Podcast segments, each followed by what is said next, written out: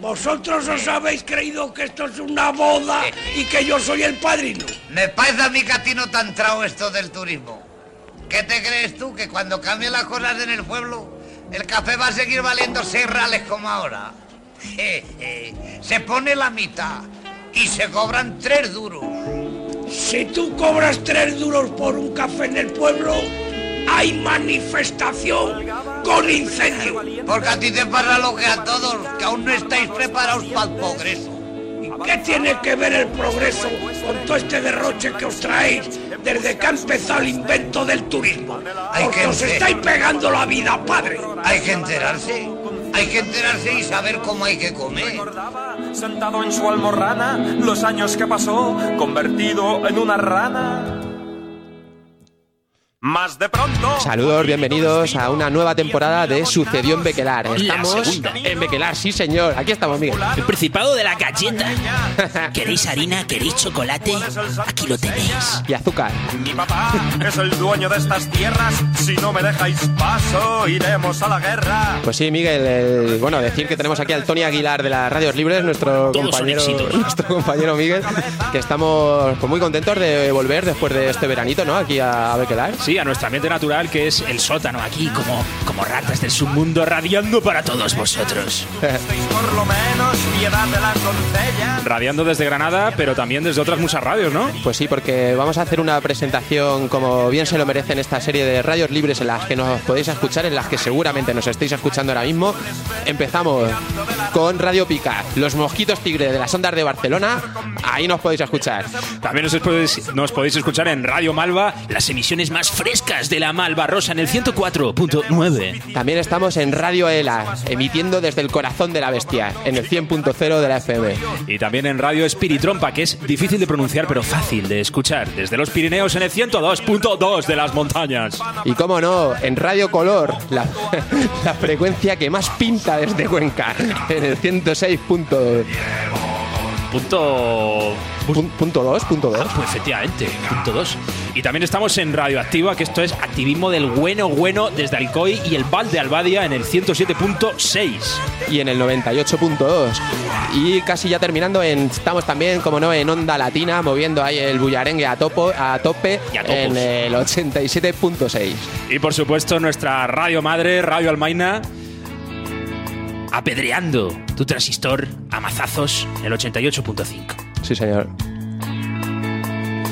Bueno, y nos vamos con el temita de hoy. La noche dormía todo el mundo y el príncipe escapaba.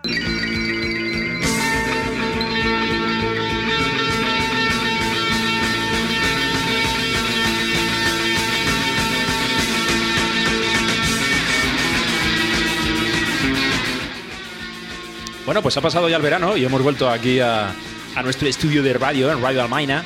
He dicho ya antes apedreando, no. Una Almaina es como una maza enorme, Sí, ¿sabes? sí. aporreando, machacando tu transistor. Y estamos aquí y ha pasado el, el verano y nos hemos ido con un tema que ahora veréis que, que tiene que ver con algo que seguramente muchos habréis hecho en verano. Sí, pues tema turismo, tema vacaciones, el- la, la turismofobia, que seguro que también la, la practicáis mucho. Sí, mo- mola, mola mucho ir de, de turista, vestirte de turista y darte golpes a ti mismo, ¿sabes? Autoturismofobia. Yo estoy muy a favor de eso. Todas las fobias hacia uno. Pero bueno, la verdad es que, eh, bueno, ya creo que ya hemos dado pistas sobre el tema que vamos a tratar hoy. Pero eh, vamos a hablar un poco de algunas anecdotillas del verano que hemos tenido nosotros. Ahora que vamos a hablar de el turismo, pues hemos hecho el turisteo. Nos hemos puesto calcetines con chanclas, lo hemos hecho, somos turistas. Sí, queríamos comentar un poco, ¿no? Pues, como estamos aquí entre amigos y amigas, pues un poco cómo ha ido eh, el verano. Tú quieres, además que no- ni siquiera nos ha dado tiempo ni, ni hablar de esto ni nada. Eh, Pues yo he sacado, la verdad es que me he ido de turismo ideológico. Y muchos estarán pensando, ah, ¿qué se ha ido a Chiapas a ver a los zapatistas? Pues no, he hecho turismo y autoturismo ideológico porque he ido a descubrir el facha que hay en mí. Y tengo que decir que estoy muy contento por haberlo descubierto y que es muy fácil ser facha. Solamente que lanzar tus eh, instintos al aire. ¿Por qué? Porque me fui a pasar mis vacaciones de tan solo una noche eh, al Parque Nacional de la Sierra del Guadarrama, concretamente a la Abadía del Valle de los Caídos. Sí, estuve allí pasando noche, me lo pasé muy bien. Estuve cenando en el comedor con unos grupos de que hay así de, de meditación religiosa. buena gente, Sí, ¿no? sí, que rezaban juntos allí, cogiéndose de las manos y tal. Había también dos periodistas de Intereconomía. Y esto fue la noche del 24 al 25 de julio. El 25 es el patrón de España, Santiago Apóstol, y fui a la misa en la abadía. Eh, escuché con devoción, porque me estaba encontrando con mis esencias el discurso de- del del abate. Y estuve hablando con Santiago Abascal, secretario general de Vox, esto no es coña, porque realmente no estoy de coña, realmente me hice pasar por, por facha, fui disfrazado, me puse unos náuticos, me peiné bien, me arreglé la barbita, di el pego, me, des- me descubrí a mí mismo como un auténtico facha, saqué el facha que subyace en mí y tengo que decir que, que, bueno, Miguel, pues sigue siendo mi amigo, pero tengo un poco de resquemor. Sí, te, te he notado un poco raro aquí a la vuelta de las vacaciones. miro que lo dices. Sí, sí. Yo ya he encontrado la luz, he encontrado la luz, el sentido de mi vida y ya a vosotros os, os miro con resquemor porque sois unos punkis y unos antisistema. y bueno, ahí estuvimos, aunque bueno, la verdad es que hablando en serio es totalmente vergonzoso que, que hoy en día, en pleno siglo XXI, 40 años después de la finalización de la dictadura, eso esté como esté, como está, porque es una auténtica, es un auténtico memorial del, del fascismo. Pero bueno, ya lo hablaremos algún día en, aquí en de, de que largo. Sí, ese- esta temporada seguro que, que cae algún programa sobre este tema. Ahora nos tienes que contar tus anécdotas, pero creo que tengo un material porque me fui allí con la unidad móvil de Radio Almaina y estuve grabando mm, y saqué, saqué esto. Pues vamos a escucharla.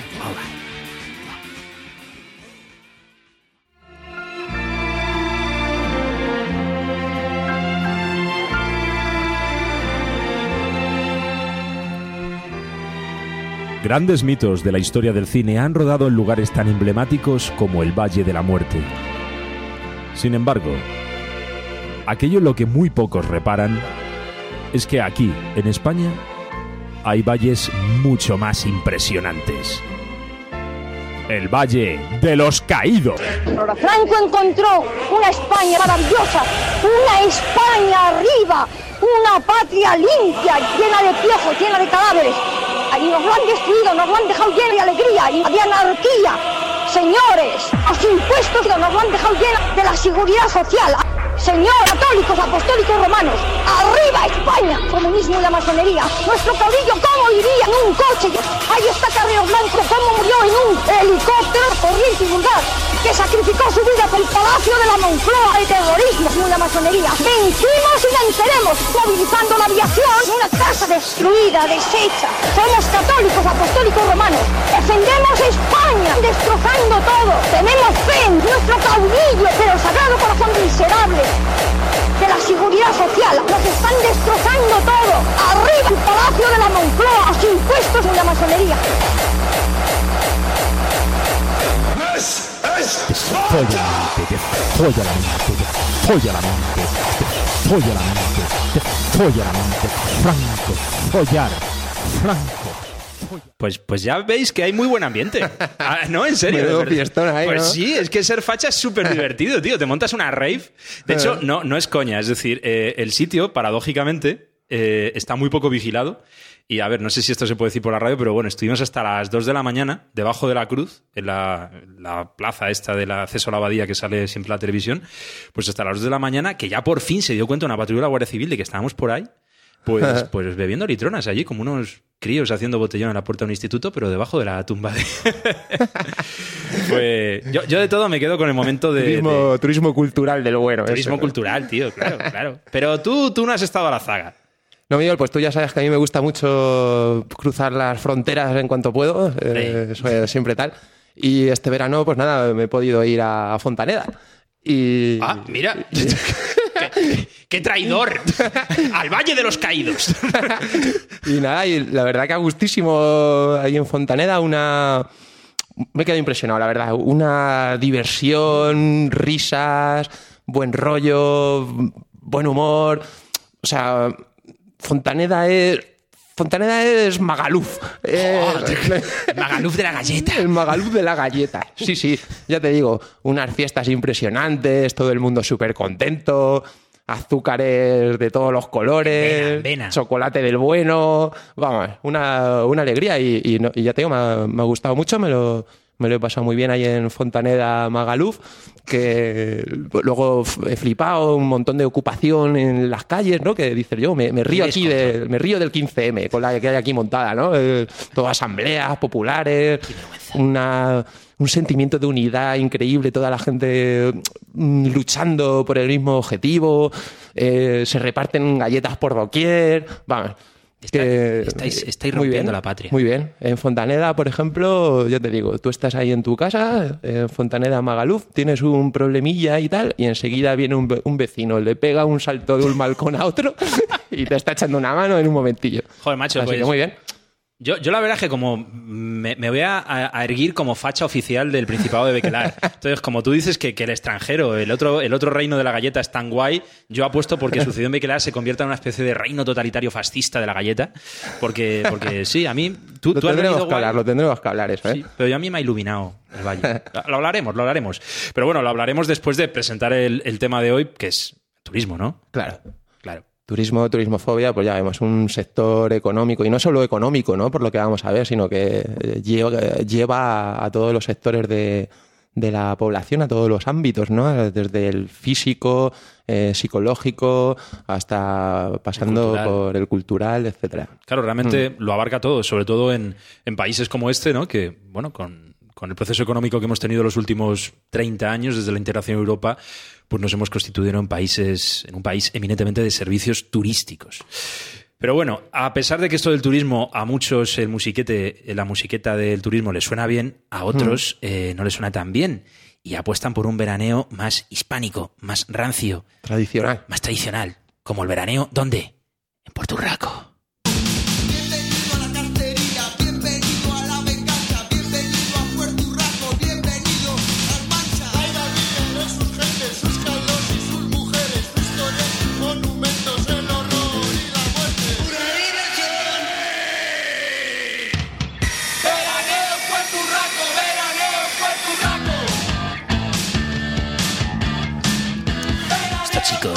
Chicos de Defcon 2, veraneando por Turraco.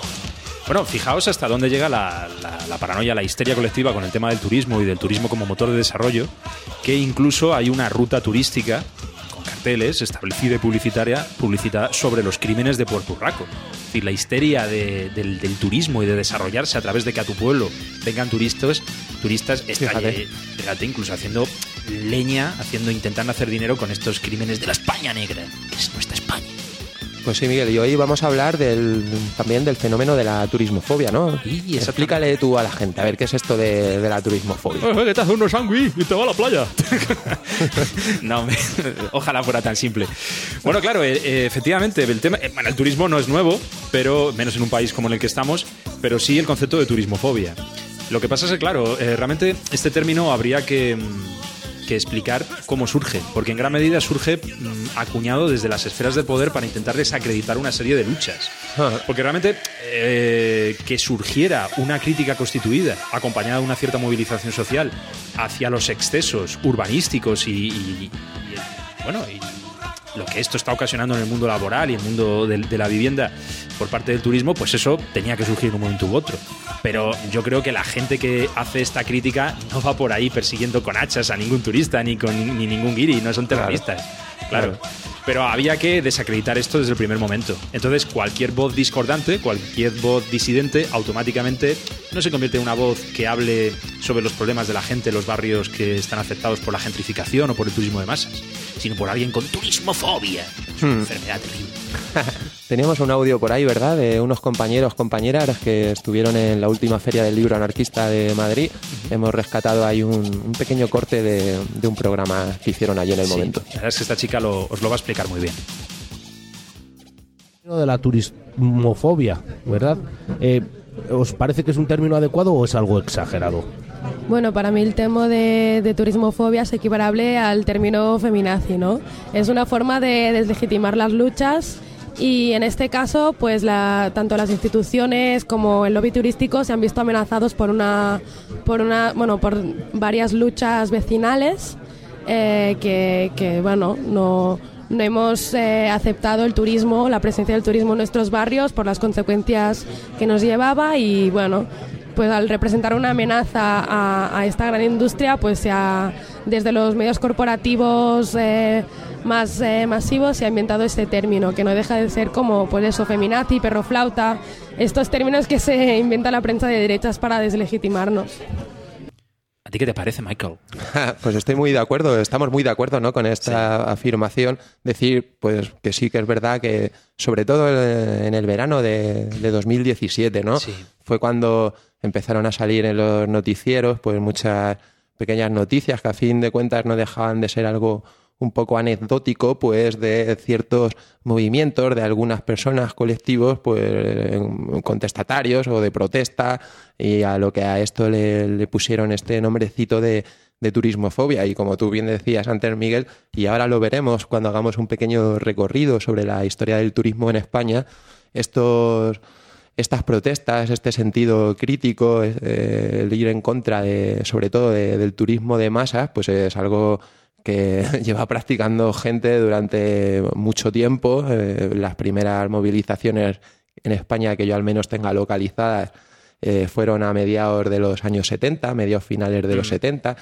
Típicamente, como no, en, De en momento en libertario, muchas de ellas. Sí, eh, luego muchas ecologistas, pues cuánto tiempo llevan ecologistas hablando, cuántas luchas ha habido también más concretas, a lo mejor no dirigidas frontalmente o cuestionando de manera radical el discurso de- y la práctica del turismo de masas, pero sí que a, a nivel concreto, pues intentando proteger espacios, eh, Claro. luchando contra nuevas infraestructuras. Porque de hecho ahora vamos a hablar de, de cinco factores clave sobre cómo el turismo incide en el, pues en el entorno en el que nos movemos, en nuestra sociedad, en, en nuestro país Mm. y en otros muchos, claro. Y el primero, de hecho, es el factor ecológico, porque, bueno, de hecho, no tenéis más que, que echar un vistazo al, al litoral español, sobre todo el litoral mediterráneo. No Mm. es precisamente Asturias, no es un lugar muy verde, pero sin embargo tiene enormes complejos hoteleros, algunos de ellos dotados de elegantes campos de golf. Y eso consume muchísimo agua. De tal manera que la modificación de- del paisaje, lo cual, por cierto, es una paradoja, porque muchas Mm. veces esos turistas van buscando el tipismo de un paisaje que el turismo va a hacer desaparecer, pues... Tal eh, cual, sí. Claro, condiciona el, el factor ecológico, que no solamente Mm. cuestiones como lo que estabas hablando de, del abuso del agua, que llevó a, a esas Ajá. protestas ecológicas, sino también pues el abandono de la agricultura, por ejemplo. Claro, una vez que lo- el, el uso, el cambio de uso de, de los espacios, de la tierra, eh, afecta de manera directa pues, a las formas de agricultura, ya sean más o menos tradicionales, y lo que tú dices, un, un altísimo consumo de recursos de todo tipo, además normalmente concentrado en periodos de tiempo muy escasos. Bueno, pues todos sabemos, todas sabemos lo que acarrea en el ámbito ecológico, medioambiental, todo, todo este movimiento. Aquí precisamente en Granada ha habido un ejemplo muy triste. Este último año se, se legalizó ya la construcción de un complejo hotelero. Eh, los que seáis aquí un poco de Andalucía conoceréis este nombre, Salobreña. Ujú. Había una playa, eh, la playa que está al oeste del Peñón, de ahí a un barrio llamado La Caleta, que era una playa prácticamente virgen y toda la parte de atrás de la playa eran cañaverales y cultivos sostenibles de gente del pueblo. Todo eso ya va a desaparecer, está desapareciendo bajo la piqueta, pum, complejo eh, turístico enorme encima. Ujú. Es decir, que la agricultura, adiós.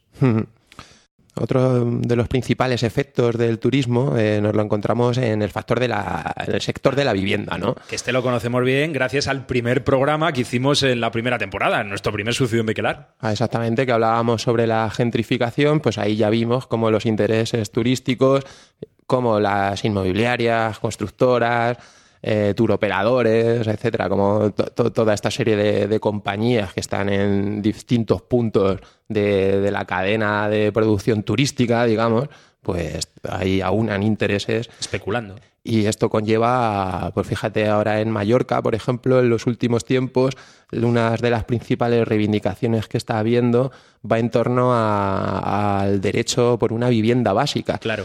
Una reivindi- reivindicación que además se, se da en el Estado español por, por toda su superficie en general, pues imagínate en un lugar con esta presión turística lo, lo que supone esto, ¿no? Hablamos de un encarecimiento de la vivienda brutal, falta, por tanto, de acceso a ella, y, y de, ahí, de ahí viene esto. Me hablaban precisamente hace poco de este caso en Mallorca, de que está prácticamente imposible vivir allí, porque claro, todos los pisos turísticos han copado el centro, ha subido muchísimo el precio y claro, la, en la periferia, por efecto rebote, también se ha encarecido. Pero bueno, que no hay que irse muy lejos, es decir, aquí mismo en Granada, lo hablábamos el año pasado, bueno, la temporada pasada, pues salió en enero, eh, en Granada está pasando igual. Un barrio como el Albaicín, que ha sido un barrio tradicionalmente muy dejado de la mano del ayuntamiento, pues de repente Empiezan a comprar bloques enteros, a hacer apartamentos, lo me dedican a turistas, los precios suben, la población del barrio se tiene que largar y claro, también termina subiendo el precio en barrios como el Zaidino, como la Chana de la periferia. Es decir, que te afecta obviamente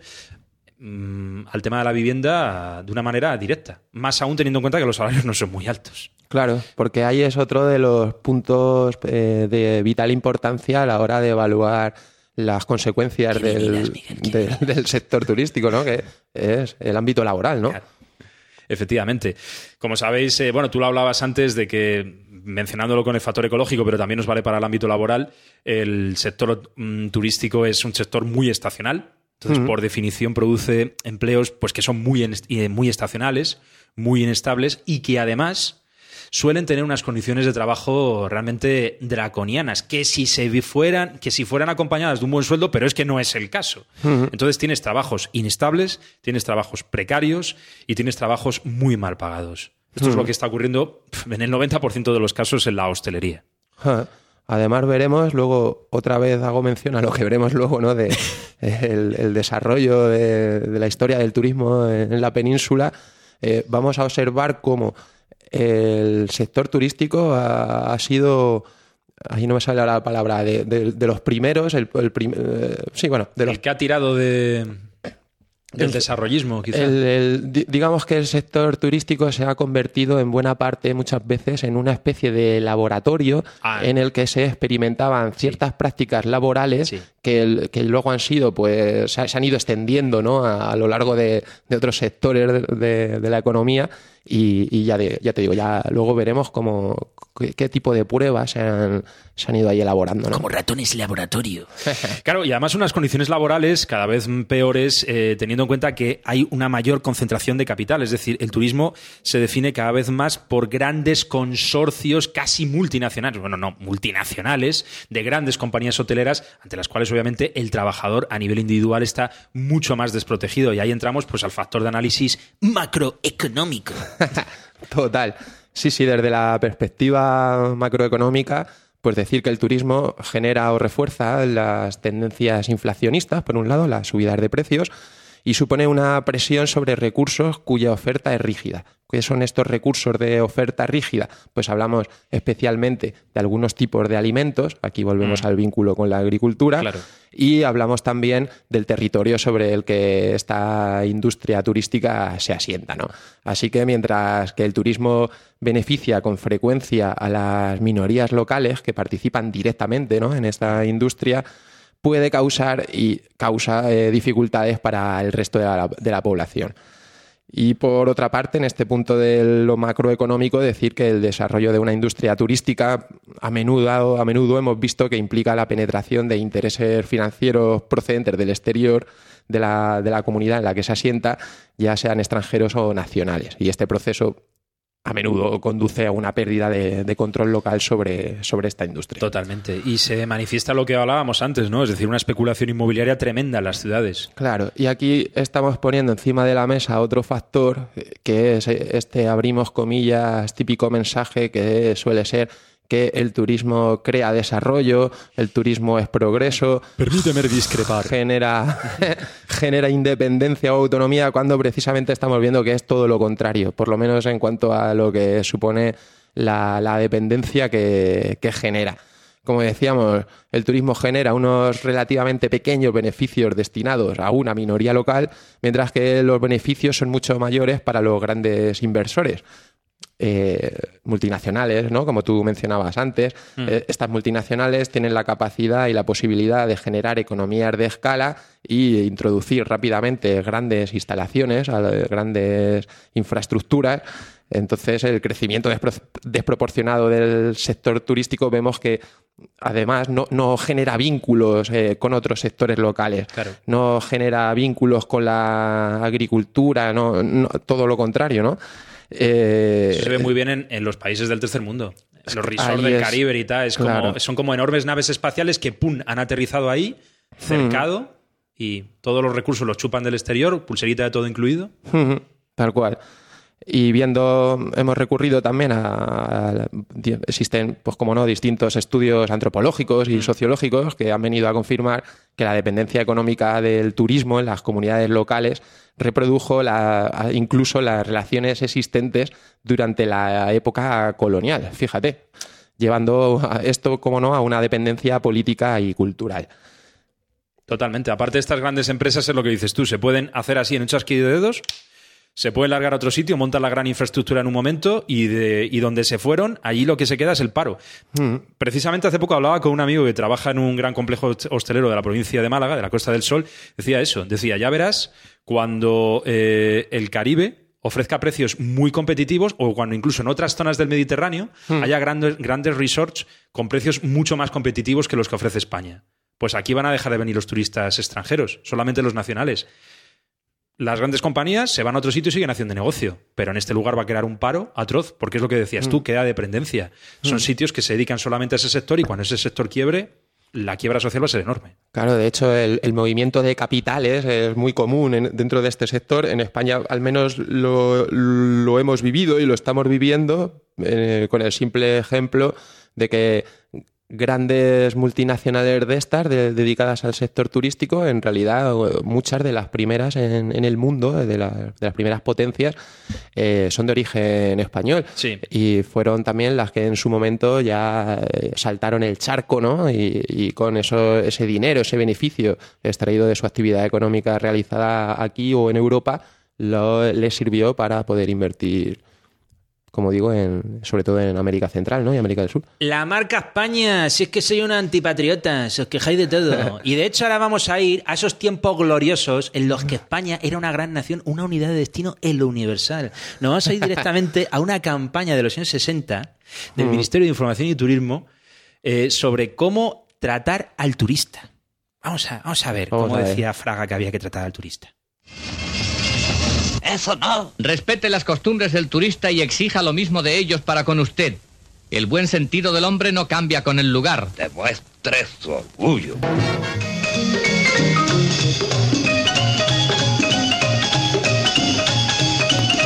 Eso sí.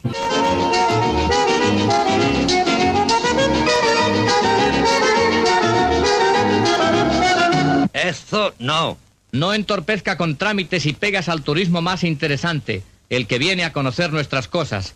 Póngale letreros y explicaciones claros y sencillos. Claro que sí, hombre. Pero e- es tremendo el detalle, no sé si os habéis dado cuenta. Es decir, adáptese a las costumbres del turista. Es decir, no es. Es decir, el- tú cuando vas a visitar un sitio, eh, cuando vas a visitar un sitio, joder, tú vas a un sitio donde hay una sociedad, donde hay una gente que vive, que trabaja, hay un mundo real, no hay un parque de atracciones. Hmm. Pero en realidad el esquema aquí se está poniendo, vamos, completamente al revés. Es decir, es el mundo al revés. Es altera tú tu vida diaria Hmm. para satisfacer las necesidades de un visitante que viene aquí como si esto fuera un, un parque temático, cosa que muchas veces pasa aquí en Granada con ese turismo underground de que luego hablaremos. Ujú. Pero bueno, antes vamos a hablar otras cosas. pues sí, ya estamos viendo eso, pues que el turismo está súper metido en la, en la cultura popular, eh, que se ha convertido en un prácticamente en un casi que en una ideología en un momento dado, ¿no? Sí. Es porque existen entre los más media eh, machacándote una y otra vez con mensajes publicitarios y sobre lo guay, lo exitoso y lo que mola viajar. Los atascos que hay en la carretera, que parece que si te quedas en la ciudad eres tonto. Todo el mundo sale de Madrid. No, sí que es verdad que existe, se, se ha creado un imaginario eh, en el que pues, una de esas imágenes, por ejemplo, es esa, ¿no? La de que si tú no tienes vacaciones, si tú además no te vas a un lugar súper exótico y súper guay de vacaciones, pues ya no, no molas tanto, ¿no? O, o no te lo has podido pasar tan Sí, bien. Si te has ido al pueblo de tus abuelas, pues eso, ¿no? Está feo, comi- comiendo perrunilla, Claro. haciendo ganchillo ahí en la mancha, mal, mal.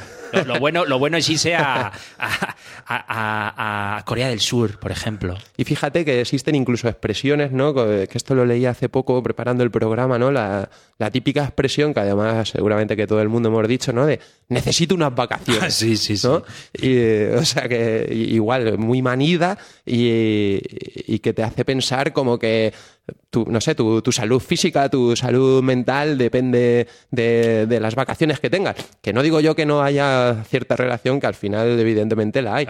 Pero no, no, no tanto, ¿no? Pero la hay porque estamos metidos en ese ciclo. Trabaja, gana, ahorra, consume. Trabaja, gana, ahorra, consume. En fin, trabaja, consume vacaciones. Trabaja, consume vacaciones. Cuando realmente a lo mejor lo normal sería tener unos trabajos en los cuales no caigas en una ansiedad y en un estrés de tres pares de narices y necesitaras des- desesperadamente desconectar durante 15 días en, en un lugar lejano de la República Dominicana. Y sí que es cierto lo que decías, se está convirtiendo en un nivel de estatus. Ya parece como que si te vas de vacaciones pero no has cogido un vuelo, ya no, ¿eh? Esto de irse de vacaciones en un coche segunda mano está feo, está feo. Bueno, Miguel, pasamos. Metemos aquí. Teníamos un audio, ¿no? Ahí un poco graciosillo. Sí, porque, bueno, no, no, no, cuidado, que esto, esto nos viene directamente desde nuestra emisora móvil en el tiempo. Porque el turismo viene de muy lejos. De la época de los romanos. de aceleración y otro... Bueno, el carril de aceleración. ¿Pero qué hemos hecho por el turismo de Segovia? No os comprendo. O sea, sí, los turistas vienen aquí a Segovia por las calzadas, acelerando o decelerando. Y van a las termas. Pero una vez que están en las termas, ¿qué visitan? Si es que no hay alcázar hasta el siglo XVII. Eso es verdad. Se aburren, hay que buscar algo, hay que, hay que darles una, un acicate, algo que digan, vámonos todos a Segovia, que se está muy bien y hay unos monumentos muy bonitos. Eso es verdad. Claro que es verdad. Porque el otro día estuve allí en Mérida Augusta, ellos siguen empeñados en llamarlo Mérida. Ya. Digo, pero vamos a ver, ¿cómo viene en el mapa? Emérita Augusta. Pues no, señor. Mérida. Vaya, por Dios. Digo, ¿qué trabajo cuesta decir Emérita Augusta? No, señor. Mérida. Bueno, y al grano, ¿qué pasó allí en Emérita Augusta? que estuve viendo el teatro que han construido allí. Hombre. El teatro romano. Un teatro romano, pero o sea, otra cosa no, pero romano. O sea, que tienen ya programado, yo que sé, hasta, uf, hasta dos años me parece que tienen programados ya. Con to- aunque siempre lo mismo de siempre. Los clásicos. Los clásicos. Aristófanes, Aristóteles. Bueno, en esta época, ¿qué van a poner? Pues clásico. Y me parece que va a venir Luis Cobo, macho. Pues a eso es lo que yo voy. Justo a esa es la idea. Claro. Un monumento para Segovia. Tengo aquí preparada la maqueta. A ver, A ver si os gusta, apretón. a ver. Aquí no hay nada. Es que he hecho Que le un, corten la cabeza. he hecho un, he hecho un curso de magia. Mirad ahora, apretón. ¡Ja! Bueno, pues seguimos aquí en Sucedió en Bequelar. Ya sabéis, Bequelar, tu, tu comunidad amiga, tu comunidad favorita. Comunidad amiga, tío. Eso, se te están pegando los lemas turísticos Claro, en plan. estamos hablando de turismo, tenemos que Murcia, tener... qué hermosa eres. Eso siempre me ha encantado. Qué hermosa eres. Bequelar limpia y pulcra, ¿no? Y culta, y culta. Pura.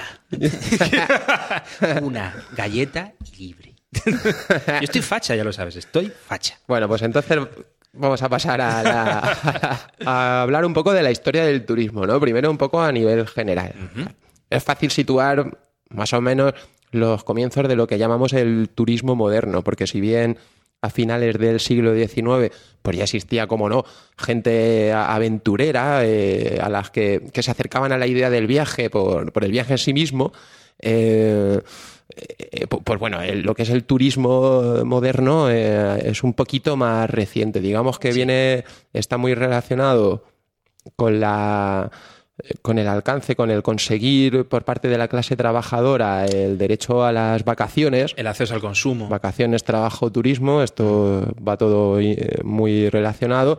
Y a partir de ahí eh, aparece también lo, lo que se llama el, el tiempo de ocio, ¿no? Este tiempo de ocio moderno que, que es el que te permite o el que te hace pensar en, en viajar para ver cosas, ¿no? Mm. Que, que a diferencia de como de los viajes anteriores, eran más como para. eh, Yo vi por- ahí una noción que me parecía interesante, que lo llamaban el viaje productivo. Eran sí, viajes. lo hablamos, muy interesante. sí. Claro, ¿no? Que eran viajes que, ya digo, existía esa ilusión y, y este rollo por viajar, por el viaje en sí mismo, pero al mismo tiempo eran viajes que per- perseguían algún tipo de objetivo que iba un poco más allá, ya fuera para conquistar tierras, para obtener eh, conocimientos, para sacar algún tipo de, de provecho, que ahora diríamos, eso, bueno, eso es un provecho extra, ¿no? Pues en aquel momento no era el- el- en realidad el objetivo, el objetivo principal. Pero, ya digo, a partir de la segunda mitad del siglo XIX esto cambia eh, y además para que cambie existe otro factor muy clave, ¿no? que es el desarrollo en Europa de, de lo que es la, la clase social burguesa. Gente ya que tiene cierto poder adquisitivo, que tiene cierta capacidad de ahorro y a la par se va desarrollando una serie de, de infraestructuras eh, relacionadas con el transporte. Fijaros, ya a día de hoy estamos aquí en plena eh, edad de la, de la movilidad, ¿no? Claro, y en aquella época, con el nacimiento de la burguesía, el ferrocarril, el transporte. claro. Efectivamente. Y es a partir de los años 30, eh, como decía, cuando esto empieza a desarrollarse ahí mayormente. A mí lo que me gusta mucho es una cosa que estuve viendo el otro día, que son los viajes aristocráticos del siglo. XVII y el siglo XVIII. Como yo soy anticapitalista, pero por feudal, por reaccionario, porque estoy ahí acuñando el término anarco eh, ¿cómo sería? aristolibertario, que es una vez que entre aristócrata y libertario, pues me gustó mucho el rollo de la aristocracia, que era, eh, lo llamaban el Grand Tour. Lo hacía mucho, sobre todo los jóvenes de la aristocracia inglesa, que era un viaje de dos o tres años conociendo los hitos culturales de la vieja Europa. Y entonces, ahora cuando tú te vas de viaje, mandas una postal. Pero estos tíos, cuando se iban de viaje, mandaban a Londres no una postal, sino un cuadro de Caravaggio que compraban en Venecia. Así sí me gustaría viajar a mí. Por eso no viajo, porque cuando pueda viajar así, viajaré. Pero mientras tanto, no. es así. En, en casa ahorrando, ¿no? ¿O qué? Totalmente. En casa ahorrando ahí, ñi, acumulando odio, que es una cosa que a mí me gusta mucho. Y diciendo, ah, si hubiera nacido en el siglo XVII siendo un aristócrata y viviera en un sistema feudal como Dios manda. Pero bueno, hay mucha gente que viene a, a nuestro país eh, porque es un país muy turístico y vienen de fuera y dicen, I need Spain, ¿no? Necesito España. Sí, yo también lo digo, sí. Necesitamos España, Miguel. Necesitamos. Amigo, la primera palabra que he aprendido en español. No necesito pensármelo dos veces.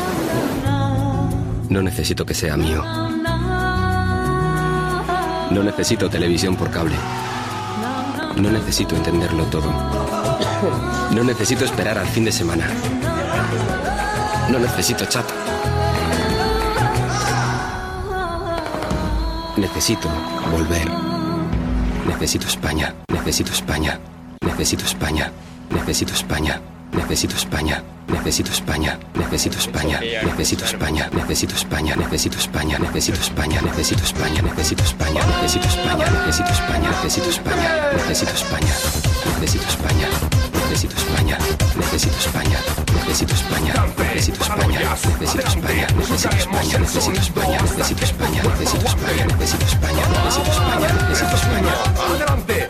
bienvenidos, pasa. Eh, ¿tienes, tienes ganas de volver a España. Lo que veo, Miguel, que nos estamos quedando sin audiencia que a raudales, ¿eh? No, hombre, está, no, está estamos- corriendo la gente, apagando la radio ahí como No, loco. porque este año estamos intentando abarcar más público, estamos intentando abarcar pues toda esa peñita brava de la ruta al bacalao revival, ¿no? Y hemos puesto aquí pues ese adelante viva la fiesta de Paco Pil, Paco Pil que siempre quedó a la sombra de Chimo Bayo y hay que reivindicar Miguel, hay que reivindicar Johnny Tecnosca, temazo Johnny Tecnosca, eso fue todo un clásico. Hombre, sí que es un clásico, tío. Hay que reivindicar a esos segundones maravillosos como Paco Pil. Pues Miguel, estamos a día de hoy en una de las potencias mundiales del turismo. Y, de- y del tecno. y de la ruta al bacalao. Sí, sí, eh, estamos alrededor de 60 millones de personas suelen visitar eh, Ostras, viene, España. eh. viene más gente de fuera que gente estamos, que españoles Claro, estamos aquí. Claro, claro. Es decir, que me tocan Año dos esclavos por me tocan dos esclavos por año. Pues fíjate que esta es la realidad de día de hoy. Fíjate, también hay una cosa muy curiosa que es un sector económico que se ha desarrollado, como vemos, brutalmente, siempre con un consenso social espectacular. Y ese consenso soci- social lo que ha servido es para ocultar una cantidad de despilfarros, corruptelas, etcétera, etcétera, tremendo. Claro. Y, ah, y muy, de manera muy parecida a Europa, pues el desarrollo viene a ser, eh, pues como digo, similar. Los comienzos también, alrededor de la segunda década, tercera década del siglo XX, hasta que llegamos al estallido de la guerra civil. Eso es lo que hay que hacer aquí. ¿Qué era antes la Costa del Sol? Nada. ¿Y la Costa Verde? ¿Y la Costa Blanca? ¿Y la Costa Azul? Recién. ¿Qué era la Costa Azul? Vamos a ver. Un sembrado.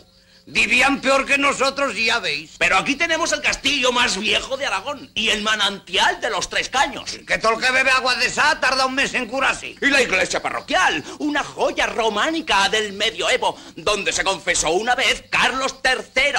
Y el puente romano, construido por el emperador Adriano en el siglo I, antes de Jesucristo. ¿Y de qué nos ha servido? ¿Quién viene ahora? Nadie. Todos pasan de largo. Estamos olvidados. Y lo que es peor, atrasados.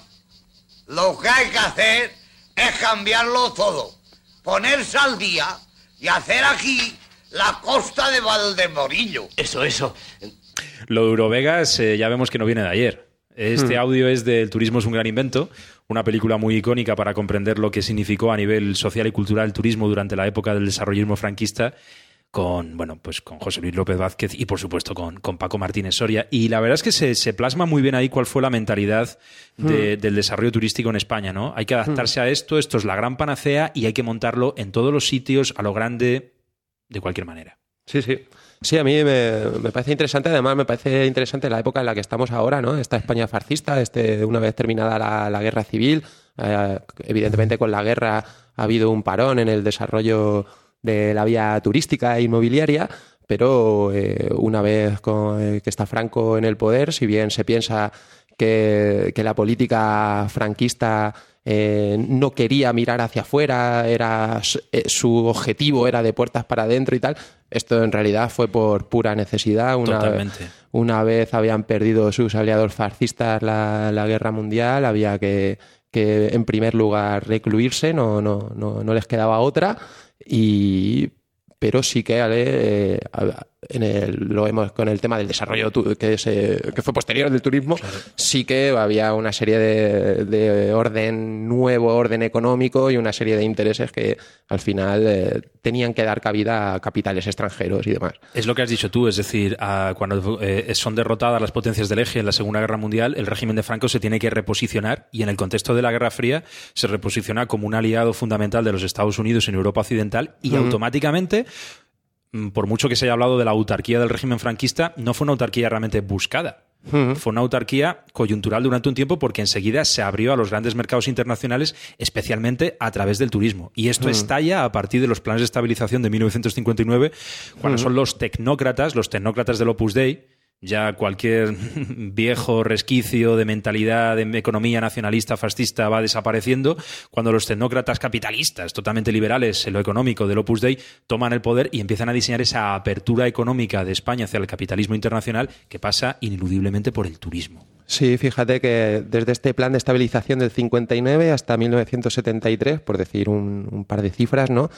Los visitantes extranjeros llegados a, la península se multiplicaron por 10 y el número de, de- turistas extranjeros alcanzó la cifra de 12 millones. Esto a la par también conllevó un- una serie de construcción de vivienda brutal, eh, aumentaron la- las viviendas, pasaron de, de 150.000 pla- eh, plazas en, en las zonas turísticas a 1,3 millones, o sea que Pero Miguel, increíble. es muy interesante lo, lo que estábamos hablando anteriormente fuera de micro, el Mm. tema de, de toda la corrupción, cómo, todo el entramado de corrupción con el cual nace esto, las maletas de billetes, el blanqueo de capitales, cómo se utiliza España para lavar todo Sí, eso. ya desde esta época. Claro, hay No interés. viene de largo ya lo de Marbella. En esta época, claro, hay mucho interés, sobre todo por parte de Alemania, Inglaterra, después de la guerra, hay necesidad de lavar dinero, hay necesidad también de reciclar eh, material utilizado en la guerra, de, hablamos desde aviones hasta, hasta pilotos. Eh, claro. Claro. Claro, efectivamente. Y aquí se crearon unas tramas eh, de corrupción y de compraventa de favores y de blanqueo de capitales internacionales para construir todos esos primeros grandes complejos hoteleros que fue Claro. aquellos polvos estos lodos. Decir que además, por trazar una especie de, de perfil, que todos estos hombres de negocios, que mayoritariamente, claro, eran hombres, eh, que se dedicaban a este tipo de asuntos, Chanchullos. pues como no, tenían un patrón común, que era, por una parte, tener una posición privilegiada en las estructuras caciquiles de, de cada región en la que se encontraran, eh, también en las más altas instancias del régimen y además de tener buenos contactos con los capitales internacionales. Efectivamente. Y bueno, para ilustrar un poco esta época, lo que fue el impacto del turismo y la llegada de turistas internacionales, sobre todo del norte de Europa, a las costas españolas, vamos a poner un, un corte de un movimiento que a mí particularmente, no sé a ti Miguel, pero a mí me encanta por, por, por, por lo rancio, que es que es el landismo. Vamos a ver, el macho celtíbero de Landa. Han venido porque saben que España es diferente. Y aquí encontrarán el sol, la paella, las corridas de toros. Y también, ¿por qué no decirlo? Algunas vienen buscando el romance, la aventura. Desde Rodolfo Valentino, los Latin Lovers, tenemos mucho cartel y ustedes perdonen la inmodestia. Claro que sobre gustos no hay nada escrito. Por eso, el que levanta más admiración a su paso es ese colosal producto que salió del cruce de dos pueblos fuertes, rudos y primitivos, los celtas y los iberos. Nos referimos al racial celtíbero español, que en este caso se llama Manolo.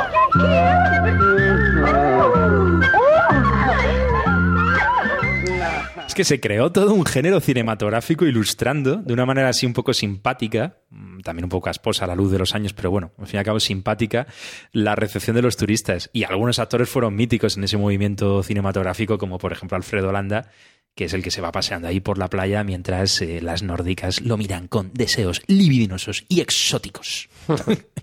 Bueno, pues pasamos ya a la, la muerte de Franco y en este periodo Qué pena. el capitalismo global además pasa por, por una profunda crisis que, claro, en el caso español se acentúa con, con la muerte del dictador. Pasa esto, entonces lo- los capitales, ante el temor de una oleada revolucionaria, eh, huyen hacia espacios más seguros. En todo esto, mientras tanto, la, industria turística, ya hablamos ya de este laboratorio laboral que te hablaba, ¿no? Eh, empiezan a tener una serie de prácticas laborales que luego se fueron implantando en el resto de sectores económicos. Estamos hablando de algo que todavía no suena mucho a día de hoy, eh, como es la elevada precariedad laboral, la excesiva temporalidad de, de los trabajos, baja remuneración, dificultad de organización sindical, etcétera. Estamos hablando además de una cosa muy importante, de un sector muy feminizado. Totalmente. Entonces, esto eh, como que ahonda ¿no? Eh, esa, esa situación de, de- de falta de privilegio. De hecho, este año se ha, habido, se ha visto, vamos, un estallido muy, muy claro con el tema de las nanis. ¿Te acuerdas? Las reivindicaciones Mm. de las nanis, las limpiadoras de hotel, que tienen unos contratos laborales que, bueno, vamos a ver, totalmente draconianos, algunas veces cobrando hasta 2,50 euros la hora, una auténtica barbaridad. También esto supuso una válvula de escape para el crecimiento inmobiliario, porque Ajá. las grandes urbes ya se habían urbanizado, ya se habían creado los grandes cinturones, como Madrid el cinturón sur o, o en Barcelona, todos esos cinturones que acogían a esa población del éxodo rural, y el sector inmobiliario siguió, siguió creciendo. ¿Por qué? Porque aumentándose la sociedad de consumo, aumentándose las necesidades o las expectativas de consumo de esa emergente clase media española, pues como ya no se construía al nivel que se construía anteriormente en los cinturones de las ciudades grandes, de las ciudades industriales, como Madrid, Barcelona, Bilbao, etcétera, etcétera, toda esa construcción se traslada al pelotazo inmobiliario en las costas. Daos un Mm. paseíto por la costa de Málaga y vais a entender muy bien lo que estamos diciendo hoy aquí en su ciudad en Bequelar. Y bueno, pues ahí siguió el negocio hasta que ya entramos en la Europa del capital, en el mercado común europeo, y esto ya es la fiesta de las divisas. Claro, hablando de divisas, justo te iba a decir, hay una cuestión muy importante, hablamos de este virus consumista, ¿no? que, que se expande por la península y por Europa, eh, eh, amparado en qué, si eh, estamos viviendo crisis laborales, bajas en los salarios, etcétera, pues amparado en nuevos instrumentos financieros, nuevas posibilidades de crédito, que a fin de cuentas, claro, van persiguiendo un objetivo de reactivar un tipo de economía ante el cual la gente se encuentra ciertamente ahogada, pero que te damos un poco de, como se suele decir, hambre para hoy, Perdón, pan para hoy, hambre Y hombre, para, para mañana. los créditos, claro. Hmm. Si ya lo decía mi abuelo, la economía de calcetín. No te gastes más de lo que tengas en el calcetín, porque tener un préstamo es estar cogido. Y claro, es entrar a la rueda, es entrar a la rueda. Es decir, en cuanto tienes un préstamo, en cuanto tienes que pagar un préstamo, ya sea para una hipoteca o sea para algo mm, como unas vacaciones, ya estás en la rueda, ya estás atrapado, más Y es- atrapado. aún. Y esto hay que observarlo también a nivel micro, ¿no? Como estás haciendo tú ahora, y a nivel macro. Mm. ¿Cómo se representa en esta época? Entrada de España en la Unión Europea, eh, grandes créditos, grandes cantidades de dinero destinadas al sector turístico español para revitalizarlo más todavía y, ahí tenemos también cómo lo- los créditos y los nuevos instrumentos financieros están eh, desarrollando pues todo, todo este sector. Claro, y ahí ya llegamos a los 90, esa época en la que ya, eh, cerrando el círculo un poco por lo que estábamos comentando al principio del programa, el turismo eh, a nivel popular pasa a ser un símbolo de estatus social. Todo el mundo se va al Caribe y si tú no te vas al Caribe y te quedas en tu pisito de usera es que eres tonto. Prácticamente era la imagen que se quería transmitir a través de publicidades como la del mítico curro, uno de los símbolos de esta expansión que hablábamos ahora de la sociedad de consumo y del turismo para todos. Curro se va al Caribe. Curro se va al Caribe. ¿Eh? ¿Que Curro se va al Caribe? Presume de vacaciones de lujo desde 59.900 pesetas. ¿Se puede saber dónde está Curro? Halcón Viajes, la forma más inteligente de viajar. Que 60.000 pesetas son ¿cuántos euros? 60.000 pesetas. 500, son- no, Sí, eh, 300, 400 euros, ¿no? Más o menos. Jo, macho, no tengo ni idea ahora. 4.000, sí. Sí, eh, pues, 400 al Cari- Oye, pues sí, no está cuatro- mal, ¿eh? No está 400 euros, sí, más- sí, sí, cierto. cuatro- sí, sí, 400, no está mal, no está mal. No, sí, al final, al final vamos entrando, vamos entrando, sí. ¿Sabes? Es decir, al final salimos de aquí. Yo, yo ya estoy haciendo el camino, ya lo sabe. Yo ya me estoy volviendo. El de Santiago, Hombre, claro. haciendo. Pasa que, claro, no capitalista liberal. Yo me estoy viendo facha, facha. Pero bueno, pero ahí voy, ahí voy. La Bueno, crisis. Claro, pues entramos ya en otra época de crisis, otra más, ot- otra crisis de- del proyecto financiero, inmobiliario, etcétera, que sirve pues para llevar a cabo extensas y profundas reformas laborales. Eh, que bueno, que acaban un poco por hundir la, la capacidad de incidencia que tuviera hasta entonces la, la- la clase trabajadora. Nos hemos saltado un poco el momento de agitación que sí que es cierto que hubo eh, Mm. cuando la muerte de Franco, un montón de movimientos autónomos relacionados con lo laboral y tal, pero bueno, sí que es verdad que luego se dieron esas circunstancias que hemos comentado como para eh, hacer que eso se calmara. El shock de los pactos de la Moncloa. Pues Ahí estamos. Hmm. Es decir, y la mayor parte de estos movimientos quedaron fuera del esquema político. Claro. Quedaron re- reducidos, pues ya, no sé, al antisistema o, no sé, Hmm. al ámbito autónomo, etcétera. Hmm. Pues en esta época de, de crisis volvemos al, labora- al laboratorio del sector turístico, entonces esta gente dice, pues vamos a, a innovar y son los primeros, en, al menos en España, en crear los contratos a través de las empresas de trabajo temporal. Ah. Estas amigas que yo- a día de hoy, yo es que intento no, no trabajar mucho, entonces, Eh, en no, el fondo no- no sé si existen Somos mucho. muy aristócratas, ¿eh? Somos muy aristócratas. Eres como el trabajo. Ah, eso es de pobres. eh. El trabajo y el dinero es de cosa de pobres, ¿sabes? No sé, pero sí, a día de hoy la- esto tendríamos que a ver un poco, porque igual que ahora, ahora veremos en adelante con el tema de la vivienda, de estas nuevas plataformas que han salido, tipo Airbnb, HomeAway, que se están llevando ahí buena parte del pastel. Digo yo que lo laboral también, eh, este mundillo con estas otras plataformas también web que existen de búsqueda de trabajo, Bueno, seguramente... Son unas sanguijuelas de tres pares de narices. Claro, seguramente sean primas de, de las EDT, ¿no? Sí, sí.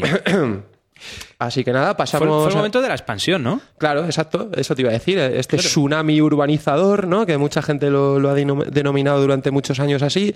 Pues un tsunami pues lleno de, de marinadores, de. ¿no? De, de Marina complejos- Horror, ciudad de vejaciones. De complejos turísticos, de Eurovegas, de campos de golf. Y de expansión de las empresas españolas del turismo al extranjero. Ahí estamos. Es cuando ya el gran capital eh, turístico español empieza a expandirse a nivel internacional, se empieza a convertir en un capital multinacional y empieza a ir al asalto de las costas mexicanas, de la zona del Caribe y bueno, es ahí cuando te encuentras pues, pues que ya prácticamente las grandes instalaciones turísticas están en manos de un oligopolio compuesto por muy pocas grandes empresas. Mm.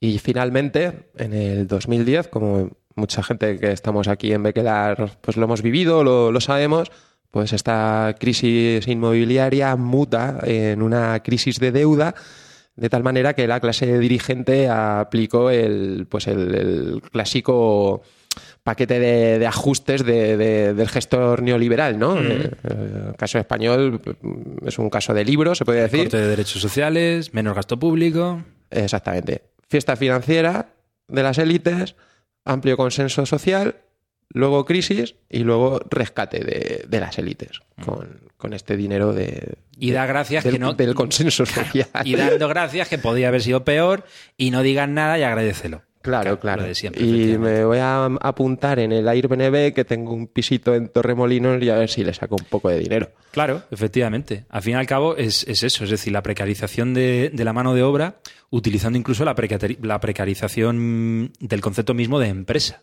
¿Sabes? Es decir, Mm. antes había un hostal reglado que pagaba sus impuestos, etcétera, etcétera. Pues es- ahora eso también se ha precarizado pues con plataformas como el B&B y bueno, pues eh, una mayor precarización de la mano de obra, de- del modelo de negocio y de todo. Y bueno, tú estarás ahora en tu casa, allí, ¿eh? diciendo, oh, somos alternativos, somos libertarios, somos punky, somos tan críticos. Pues también sois parte del problema. ¿Qué narices? ¿Eh? ¿Qué pasa aquí?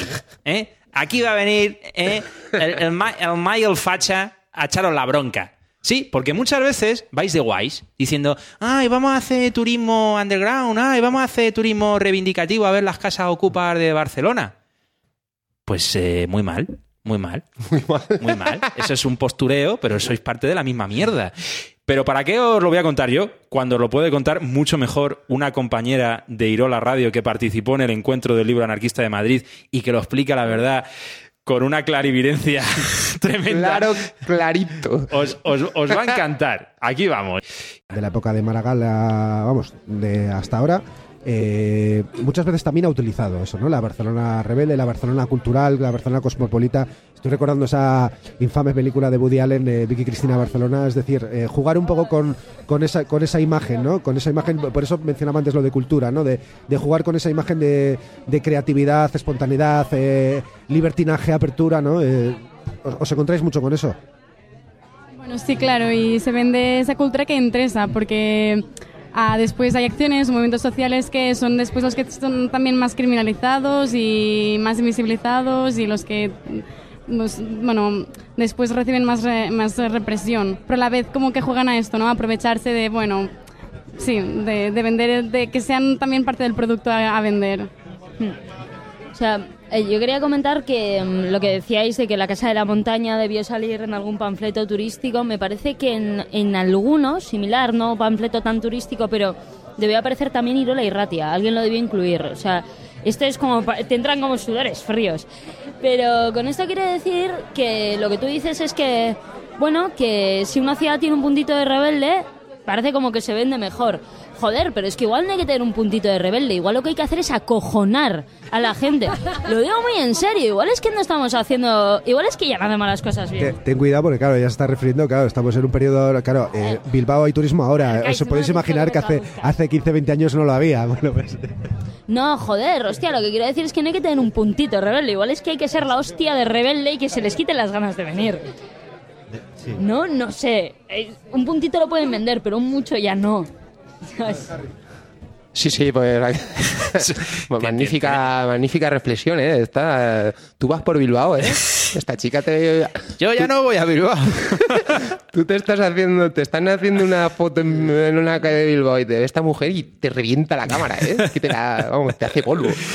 No, pero, pero sí, sí pasa. Aquí en Granada, por ejemplo, se ve muchas veces ese turismo underground que va buscando el ambiente exótico y romántico de esos chicos de papá vestidos de hippies que están en su año perrifláutico por Europa. Bueno, está muy extendido, sí, ¿eh? Sí. Hay muchas ciudades pues, que tienen una, una imagen, eh, esta marca eh, que se Sí. suelen fabricar y luego sí que es verdad que hay cierto entorno que acompaña. Mm. Hombre, tengo mis dudas, ¿no? O sea, si me pongo un poco macarra sí que dice hay que reventar a los turistas, ¿no? como, como esta mujer. Pero, claro... Los el- turistas no, pero a estos que hacen puesto- turismo underground... No, hombre, puesto eh, ya puesto a quejarte, puesto a reventar, pues habrá gente, o sea, habrá cosas. Pero en todo caso, la verdad es que la chica, lo, esta compañera de Irora Irratia, pues lo, lo expresa muy bien. Puedes estar de acuerdo no con el tono, con el matiz, pero la verdad es que pone, Sí, sí, pone la polémica se la ve quemadilla y eso que en Bilbao, pues como estaban diciendo, ¿no? Que debido a la trayectoria sociopolítica de la zona no han tenido mucho mucha gente de fuera por allí, ahora ya sí. Claro, ahora Y- sí, ahora. Pero es un relativamente reciente, al menos en comparación con otras zonas, ¿no? Bueno, pues nada, vamos a tener que ir ya con nuestras cosillas. Hemos tenido correos este verano, ¿no, Michael? Hemos tenido algún correo, eh, nos contestaba, bueno, nos comunicaba mm, eh, Pablo del programa Anabasis. Anabasis. programa de historia, sí. Sí, os lo recomendamos. Un- De hecho, a ver si hubiera alguna manera de que encontráramos algún tema o alguna forma de a ver si podemos colaborar en algún programilla. Sí, sí, porque la verdad es que esta temporada. la temática nos, Ah. nos encanta. Todos estos temas de historia y tal es maravilloso. Pues Pablo nos contestaba al hilo de la pregunta que hacíamos en los últimos programas de la temporada pasada sobre el colectivo, etcétera. Entonces, esto ya en un futuro programa pronto os hablaremos un poquito sobre la respuesta. No nos ha dado tiempo a mirarlo bien. El colectivo, el colectivo, etcétera, ha sacado hace unos mesecillos otro de otro número de sus fanzines. Me come- nos comentaba Pablo un par de títulos eh, o tres escritos por varios miembros de- del colectivo, etcétera. No me ha dado tiempo a echarle un ojo, pero tenía pinta interesante. Incluso, mira, lo mismo con la gente de Anabesis, podemos un día hasta hablar de, de estos temas. Sería magnífico. Bueno, y recordaros también que aquí en Radio Almaina, la onda libre de Granada, en el 88.5 ahora, sabéis Sí. que ya hace tiempo cambiamos de dial, pues seguimos con la campaña de socios y socias para el autofinanciamiento de esta onda libre. Todos los datos pues en radioalmaina.org y ahí en la pestañita Apóyanos. Pues podéis ver cómo haceros socios de la radio. Este verano ha habido gentecilla que se ha hecho socia de Sí, la sí. radio. Sí, sí. Muchas gracias. Pasaos por aquí, que os conozcamos, que os pongamos canciones, que os echemos pétalos de rosas por ser nuestros benefactores. Pero bueno, la campaña sigue, sigue abierta y ahí podéis ver cómo, cómo colaborar con esta onda libre. En radioalmaina.org. Luego tenemos nuestro correo electrónico, sucedió en bequelarradio.gmail.com. También nos ha escribido Piro. Este fue también antes de, de verano. Eh, igual comentándonos varias cositas que ya refrescaremos próximamente. Le mandamos un saludo también. All right. Y. Ah, eso. Y el próximo programa. Que Bueno, tenemos, ya, tenemos ya un tema principal, ¿no? Pues sí, un tema que de una manera u otra hemos mencionado aquí en este sobre el turismo y la turismofobia, el agua. El agüita. Para los que vengáis escuchando Sucedido en Bequelar desde la temporada pasada, pues ya sabréis un poco por dónde van los tiros, porque ya dijimos hace mucho tiempo que íbamos a hacer una segunda parte sobre los sistemas hidráulicos, su impacto en la economía y sobre todo nos íbamos a centrar en una em, serie de sistemas hidráulicos muy interesantes que hay aquí, en la vertiente norte de Sierra Nevada hacia Granada, esas acequias y acequias de careo que nos dejaron los árabes. Sí, ingeniería hidráulica más tradicional o alternativas, digamos, ¿no? De- hablamos de aljibes, acequias, también sistemas de alcantarillado. en Todo fin. esto viene del día que hablamos del alcantarillado Del váter, y de del la váter. mierda, del váter, Sí, de sí. nuestro mítico programa sobre el váter y cagar alegre y libremente. Bueno, pues yo creo que ya no se nos quedan más cosas en el tintero, ¿no? Pues no, ¿qué tal la vuelta al cole, Miguel? ¿Qué tal lo has visto? Eh, ya te lo he dicho antes, tío, iluminado. Te veo, te veo cambiado. Vamos a tener que corregir un poco esa actitud el resto que, de la necesito temporada. que alguien me mande a Siberia durante un tiempecito, me reduquen y... no, bueno, ya está. Como mi vida es un, es un carnaval. Es un carnaval del hastío y el aburrimiento, pero es un carnaval. Un carnaval triste, donde todos los meses son iguales. Bueno, ya será menos. No, a mí me encanta. Que Vivir en la nos- bajona me encanta. Nos despedimos aquí con la bajona de, de- de Tony Aguilar. Ah, Y- Los 40, los peores 40. Y nada, un saludo, ya sabéis, estamos deseando vuestras comunicaciones, eh, bien sea respecto al hilo del próximo programa, bien sea temas que os interesen o comentarios o lo que os apetezca. Muy bien, pues nada, pues hasta dentro de dos semanas, aquí desde el Principado de la Galleta. En Bequelar. Hasta luego.